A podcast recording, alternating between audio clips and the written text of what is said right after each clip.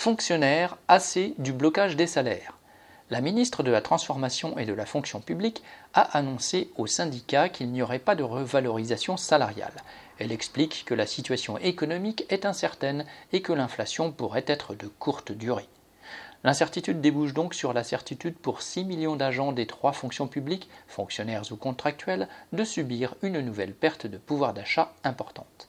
Les salaires des fonctionnaires sont en réalité gelés depuis 2010. Les deux dernières augmentations étaient de 0,6% en juillet 2016 et février 2017. Au 1er octobre 2021, le gouvernement a dû revoir la grille des salaires pour que ceux qui sont au plus bas de l'échelle, ceux de la catégorie C selon les termes employés, et les contractuels concernés soient au moins au salaire minimum.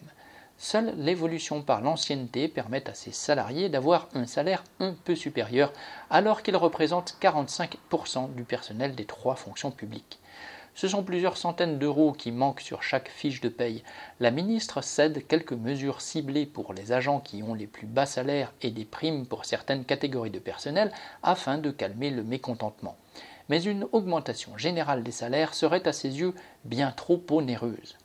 À cette décision du gouvernement pourtant prévisible, les syndicats ne répondent pas. Seuls trois d'entre eux, la CGT, la FSU et Solidaire, ont quitté la salle pour ne pas cautionner, une caricature de rendez-vous salarial. Pour l'instant, même ceux qui ont refusé d'être les dindons de cette farce n'annoncent pas de plan de mobilisation. Le problème des salaires est celui de tous les travailleurs, du public comme du privé. Il ne pourra se régler que par une mobilisation d'ampleur qu'il s'agit de préparer contre le gouvernement et le patronat. Inès Rabat.